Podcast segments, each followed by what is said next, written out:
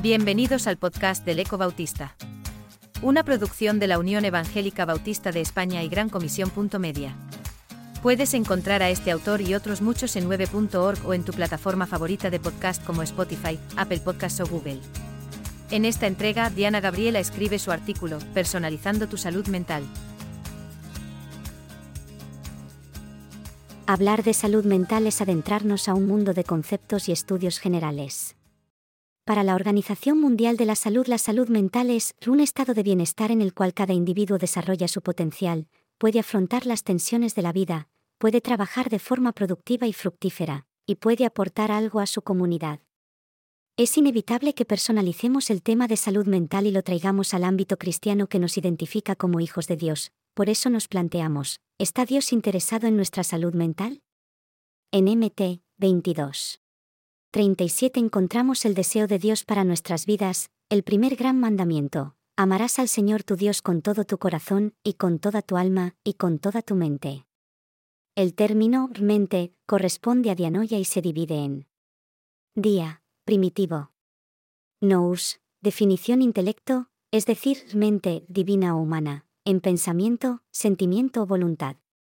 En neurociencias hablamos del cerebro primitivo para referirnos a esa zona de donde surgen las respuestas más automáticas de nuestras conductas y nuestras emociones, las reacciones que debemos trabajar en consulta para ser más adaptativos y preservar nuestra salud mental. No es casualidad que muchos años antes el Señor ya nos haya pedido que desde esa zona también le amemos, que esa mente también la pongamos a sus pies, la controlemos y entremos en el proceso de preservar nuestra salud mental, encontramos así a un Padre amador dador de la vida y proveedor de la salud mental para sus criaturas, un padre que ha dejado directrices claras y prácticas de cómo abordar temas como el estrés, la ansiedad, depresión y riesgo suicida. Estrés, es la reacción de su cuerpo a un desafío o demanda, la palabra afán es lo más cercana al estrés. En la palabra encontramos una lección magistral, Marta y María, Lucas 10, nos enseñan el equilibrio entre hacer y contemplar, hacer las cosas con conciencia plena y atención absoluta, dando base bíblica para dos técnicas psicoterapéuticas, priorizar y dosificar. Para esa ansiedad persistente, excesiva, causante de la preocupación que se siente muy difícil de controlar, el Señor nos deja elementos que años más tarde serán los procedimientos más efectivos para abordarla, enfrentarse y decidir. Esto contiene procesos que conllevan de exponernos y enfrentarlos, pues no existe ni una técnica que científicamente funcione que no implique un elemento de exposición, esfuerzo y valentía. Sé valiente, no tengas miedo, adelante porque yo voy, tienes que comprobar, exponerte al malestar, confronta, que no pasa nada, no va a pasar lo que temías. Pero, ¿qué pasa con una ansiedad sostenida en el tiempo?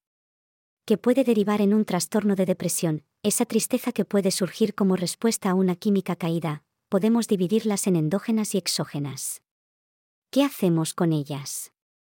Elaboramos las emociones, es preguntarnos como en 2 Teo 7.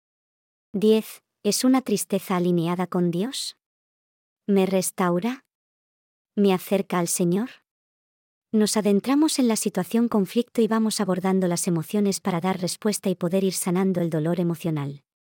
En este mundo sufriremos aflicción, es una realidad ya asegurada, pero tenemos herramientas profesionales que solo le pertenecen a Él, nuestro proveedor, nuestro Dios. Otras veces nos tocará ser parte de aquellos cuatro amigos que levantaron al paralítico y llevaremos a otros a los pies del mejor consejero y sanador. Esto es parte de nuestra misión como salvados por gracia, y para cada contacto con otro que sufre podemos hacer uso de herramientas como el esquema que he denominado pasos de fe.